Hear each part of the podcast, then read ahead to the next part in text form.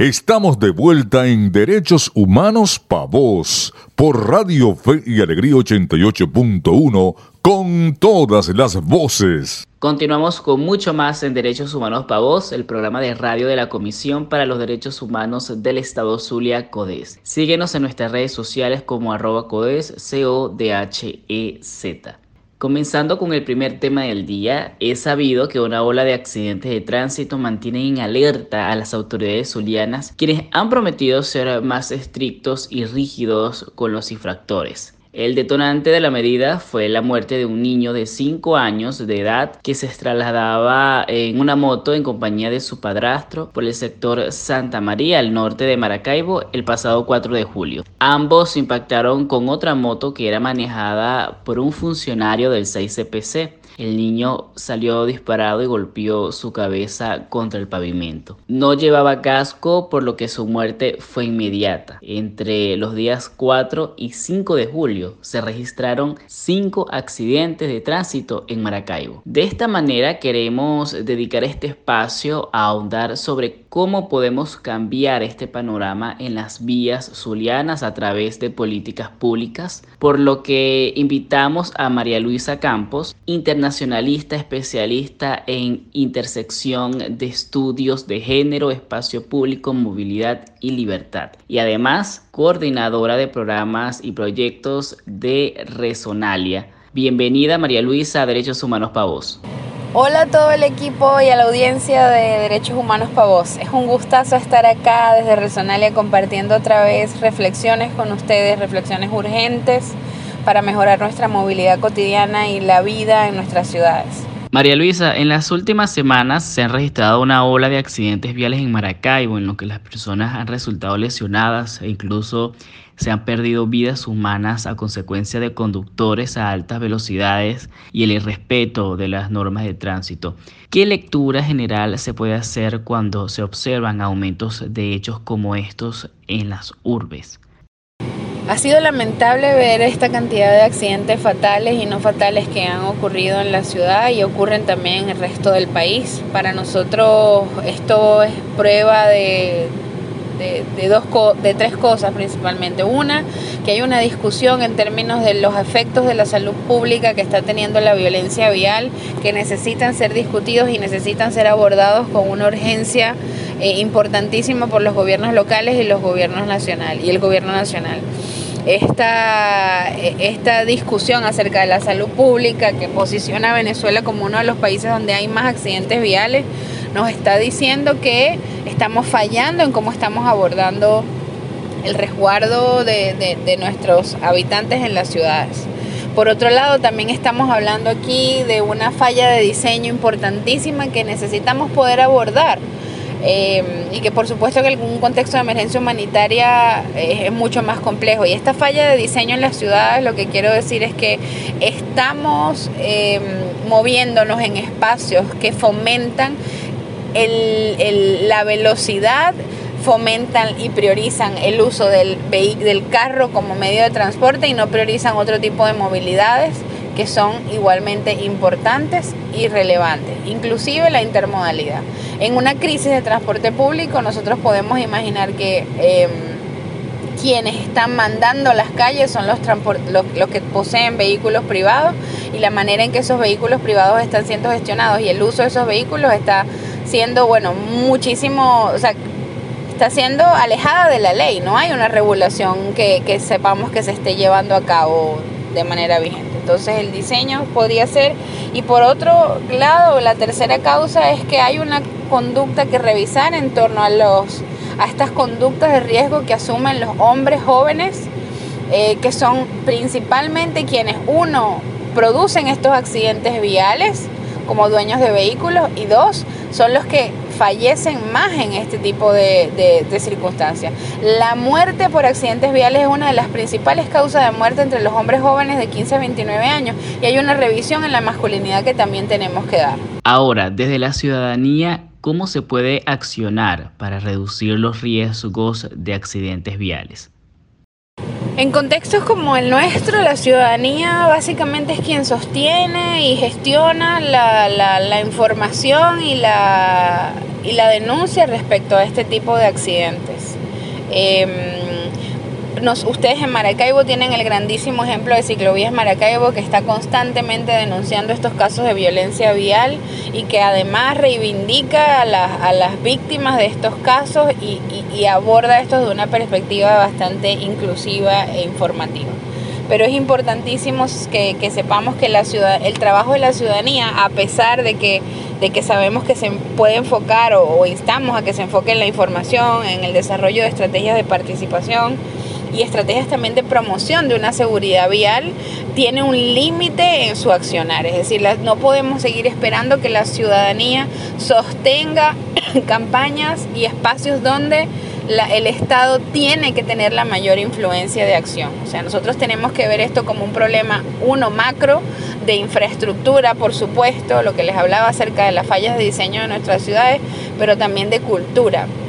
Y este paso de la cultura y de la infraestructura es un diálogo que te tiene que mantener constantemente hecho entre quien puede garantizar la inversión pública para que se hagan estos cambios a nivel de infraestructura y quienes podemos dar sugerencias acerca de la vida que queremos vivir en nuestras ciudades. Entonces, la promoción, la, la, información y el desarrollo de, estrategias de participación para poder abordar esto, cómo queremos vivir nuestras ciudades seguras, cómo queremos que la velocidad se mantenga en, nuestro, en nuestros barrios, en nuestros vecindarios este, cómo necesitamos que nuestros niños y niñas y las infancias puedan ser resguardadas mientras están caminando de un lugar a otro y especialmente eh, cómo nosotros visualizamos que sea el tráfico y la velocidad en vías donde sabemos que hay muchísimo tráfico de personas en diferentes en otros medios de transporte que no sean los vehículos. Entonces, esta responsabilidad no debe recaer solo en la ciudadanía. En este sentido, María Luisa, ¿existen experiencias con ciudades del mundo que a través de políticas públicas lograron cambios significativos en la reducción de accidentes de tránsito y mejor movilidad? Tal vez el ejemplo más paradigmático y mejor documentado de, del temas casos exitosos de prevención de accidentes viales probablemente sea Países Bajos y Holanda, ¿no? Em, que creo que hace, hace muy poco hablaron acerca de cómo han reducido los accidentes viales en un 82%. Y es interesante pensar que el movimiento ciclista en, estos en este país comienza a raíz de una cantidad de, muertes, de accidentes viales, de, especialmente de niños, y eso movilizó todo el país por, en consecuencia, ¿no? Eh, de pronto algunas estrategias que podría mencionar acerca de cómo han logrado hacer ellos estas políticas de manera exitosa tiene que ver con que uno existe una responsabilidad clara del ente estatal que regula y es el encargado principal de proteger y de garantizar este derecho humano a la movilidad y el desarrollo de una infraestructura y protocolos y diseños que, funcionen, ¿no? Eh, segundo, tienen un sistema em, que trata de ser seguro y las medidas de prevención que se elaboran para, la prevención de accidentes viales tienen, están desarrolladas priorizando la escala humana, es decir, priorizando a la persona y a los grupos vulnerables. ¿Quiénes son los grupos vulnerables? Pues principalmente los peatones, luego los ciclistas y luego también los quienes, quienes conducen motocicletas.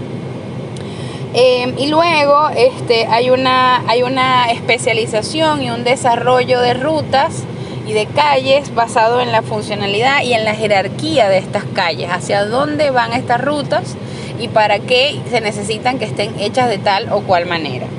Em, eso por supuesto ha llevado a que la ciudad sea un poco más compacta y se masifiquen no solo los espacios donde em, transita el carro, que son periféricos a las ciudades, sino que se amplifiquen las redes de ciclovías em, que permiten que eh, en, estos en este país se mueva la gente de manera segura, desde los niños en solitario hasta los adultos mayores pasando los 70, 80 años de edad.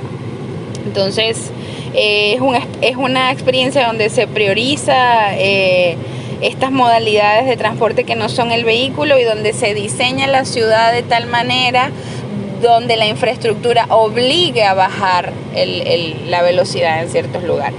María Luisa, muchas gracias por habernos acompañado en Derechos Humanos para Vos.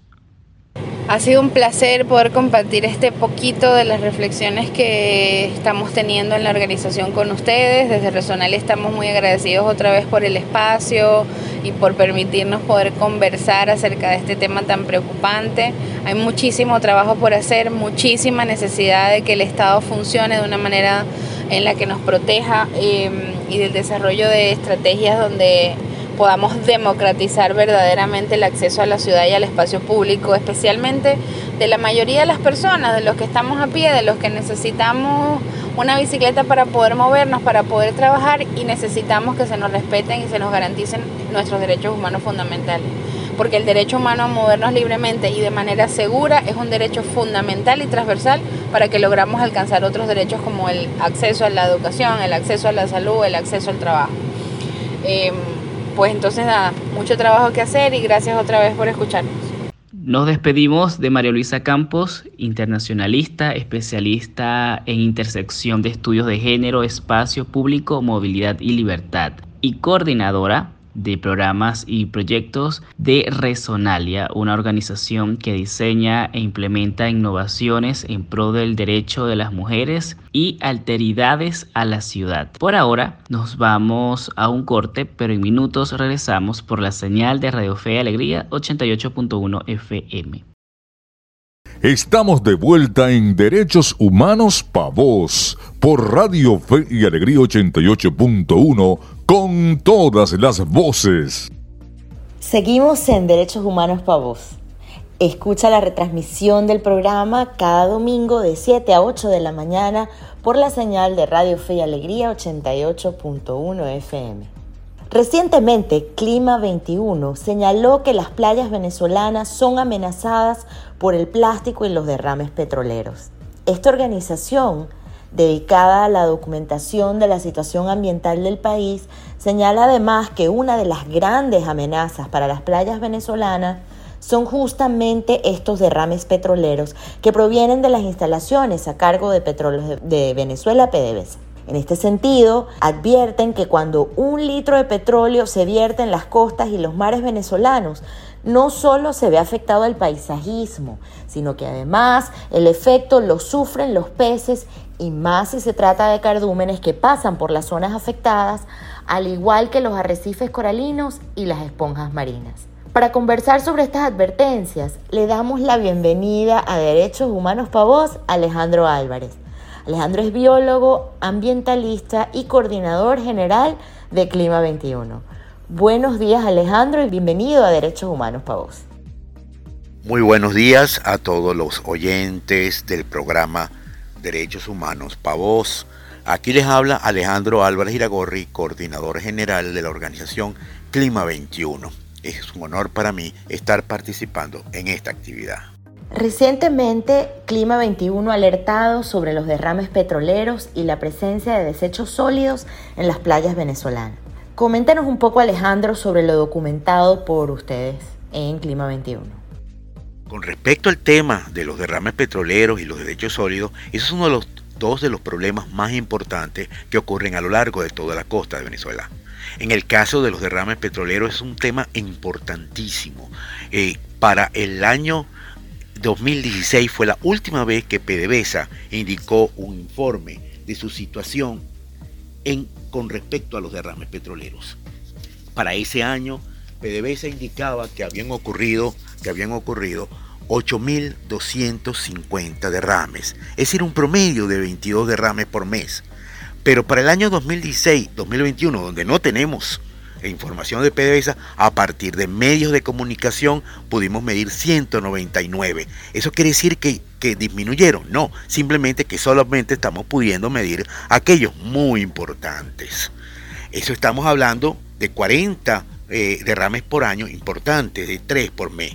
Pero en lo que va de año 2022 ya hemos medido 45 derrames importantes a un promedio de 8 derrames por mes. Es decir, eso es un tema que está incrementando y que está afectando todos los ecosistemas en a lo largo de la costa. Con respecto al tema de los desechos sólidos, está afectando de una manera intensa y grave a todos los, las áreas costeras, con sitios muy graves como es el caso de la costa del lago de Maracaibo, principalmente frente a la propia ciudad de Maracaibo, las zonas del litoral central de Venezuela, situaciones como en Barlovento, donde el río Tuy lleva todos los desechos de Caracas al Mar Caribe, y con temas muy importantes en Margarita y en otros sitios ya se están midiendo microplásticos, es decir, partículas de plástico en prácticamente todas las costas de Venezuela. Es grave y tenemos que parar esa situación y eso es un problema de gestión ambiental.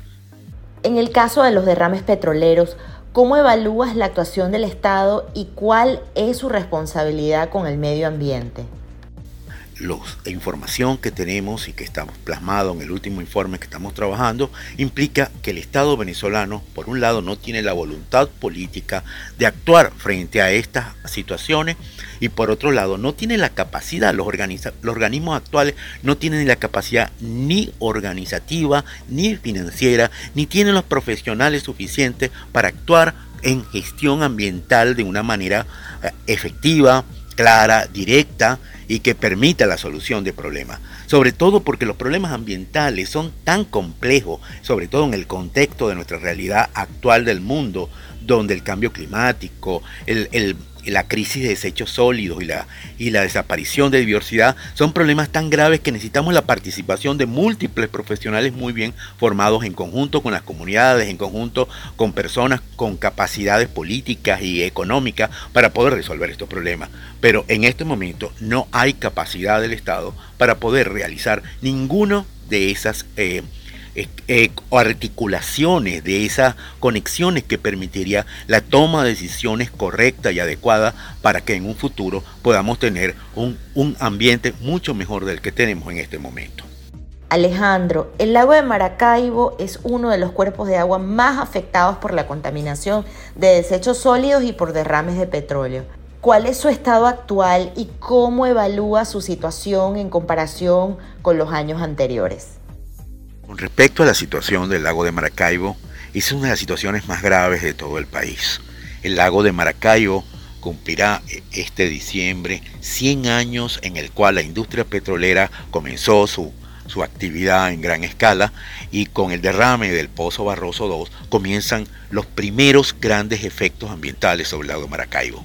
Esos se han mantenido a lo largo de todos estos 100 años, afectando y destruyendo el ecosistema de ese lago, el cual se une a otros problemas de a toda la cuenca, de tanto la deforestación en la cuenca norte de los Andes como la contaminación proveniente de, ah, de, las aguas servidas y de los desechos sólidos de las ciudades que están a lo largo de toda la costa, principalmente la ciudad de Maracaibo, y la contaminación química proveniente de la petroquímica del tablazo. Todos esos efectos van generando un daño muy importante sobre todo el ecosistema. Por eso, recientemente hablamos en un, artículo que escribimos y está publicado en la página de Clima 21, que el, el, lago de Maracaibo fue la primera zona de sacrificio en Venezuela. Se llaman zonas de sacrificio, aquellas que implican que sus ciudadanos, sus pobladores, viven en condiciones ambientales tan graves que eso generan daños a su salud y a su prosperidad a largo plazo. Y esa es una situación que tenemos que resolver. El lago de Maracaibo es una, tiene una capacidad de producción, es una capacidad de, de, generar prosperidad, pero además tiene el derecho como ecosistema natural de poder sobrevivir. Podemos salvarlo, lo vamos a hacer cuando tengamos la posibilidad de un país donde los derechos humanos ambientales sean respetados. La mayoría de la basura en el mar son desechos derivados del plástico y el reciclaje lamentablemente no ha sido una medida suficiente para hacer frente a este gran problema. Eh, ¿Qué consideras tú, Alejandro, que se puede hacer desde la sociedad civil y la ciudadanía en general para tener aguas libres de plástico?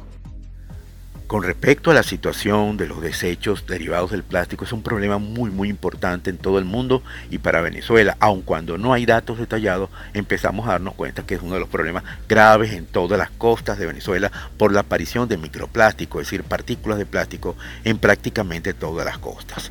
¿Cuál es el problema principal? Que eso va a afectar la salud de los ecosistemas y por supuesto la salud de las personas.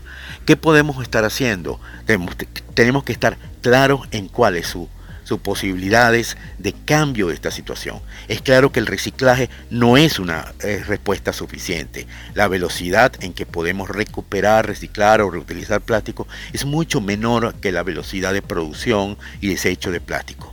La solución es mucho más clara.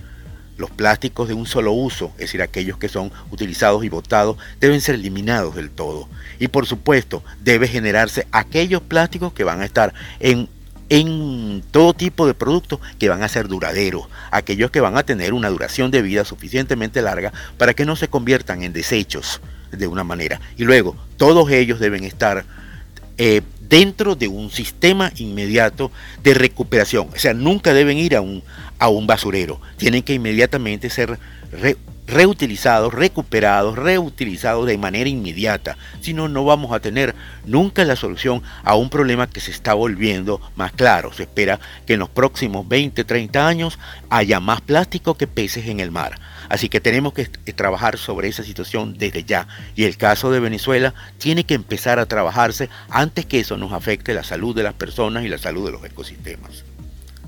Muchísimas gracias Alejandro por acompañarnos y mostrarnos esta realidad a la que urge hacerle frente. En conclusión de todas estas ideas, creo que tenemos que comprender todos que el mar y las costas de Venezuela son parte de nuestro futuro y por lo tanto de el cuidado y rescate del mar de Venezuela, ahí está la prosperidad futuro de todo nuestro país. Así que muchísimas gracias por este momento, espero estar en contacto con ustedes muy más adelante. Hasta luego. Era Alejandro Álvarez, biólogo, ambientalista y coordinador general de la organización Clima 21, una organización sin fines de lucro dirigida a la promoción de los derechos humanos ambientales en Venezuela a través de procesos de educación, documentación, divulgación, denuncia y acompañamiento. Por ahora entonces nos vamos un corte, pero en minutos les esperamos con mucho más por la señal de Radio Fe y Alegría 88.1 FM. Ya regresa Derechos Humanos Pa' Vos por Radio Fe y Alegría 88.1 con todas las voces. Estamos de vuelta en Derechos Humanos Pa' Vos por Radio Fe y Alegría 88.1 con todas las voces. El ABC de tus derechos.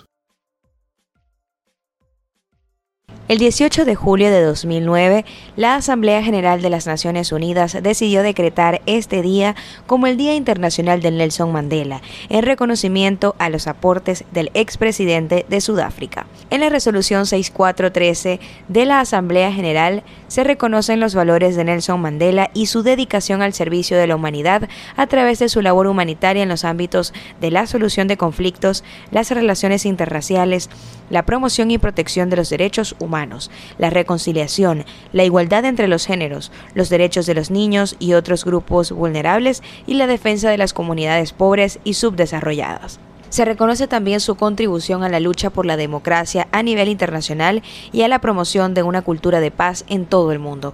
El objetivo que se persigue al conmemorar esta fecha es el de demostrar que cada persona puede ser el detonante de un gran cambio dentro de sus comunidades, tan solo al realizar acciones sencillas como enseñar artes o deportes a los niños, crear un albergue para los necesitados o crear un centro de acopio de medicinas para ayudar a los enfermos de bajos recursos. Lo más fácil es romper y destruir.